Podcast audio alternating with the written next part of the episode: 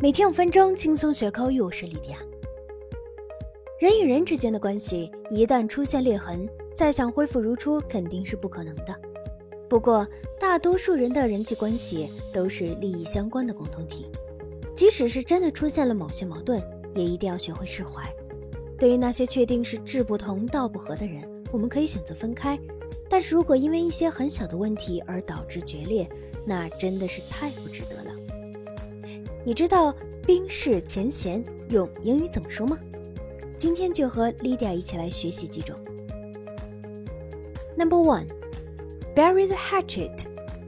这个短语中，hatchet 表示短斧小柄，字面意思是把斧头埋起来，表示休战。那这与汉语中的化干戈为玉帛有异曲同工之妙，所以 bury the hatchet。引申义就是冰释前嫌，重归于好，化干戈为玉帛。英语词典是这样解释的：To agree to stop arguing about something and become friends.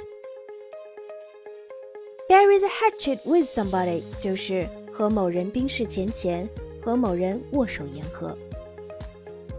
For example, I invited him so that you two finally can bury the hatchet. 我邀请了他，好让你们能够冰释前嫌。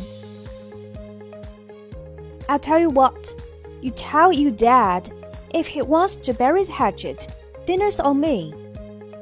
这么跟你说吧，你跟你爸说，如果他想握手言和，我请他吃饭。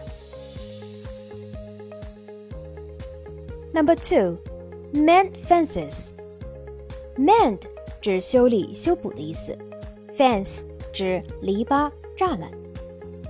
如果邻居之间有矛盾，一方主动修好和邻居家之间的篱笆，那么就表明他想和邻居改善关系，所以这个表达引申为冰释前嫌，重归于好。For example, she might have called a few former friends to apologize and mend fences for past scrabbles. squabbles。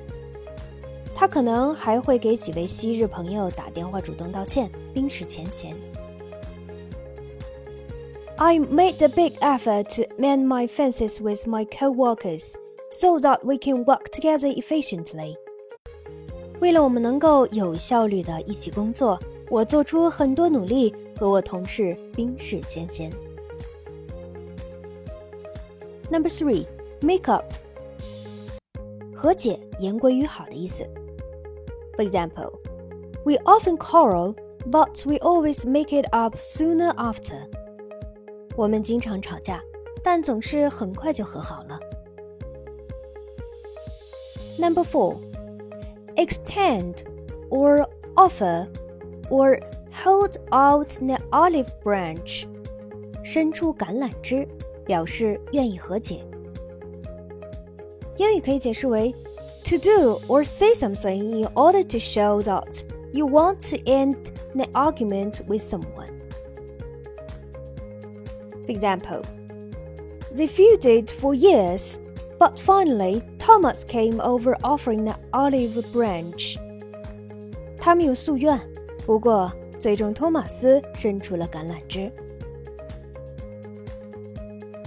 you can't even see when a man's extending an olive branch. 别人主动握手言和，你都无动于衷。好的，我们今天的内容就是这些，你都学会了吗？See you next time. Bye.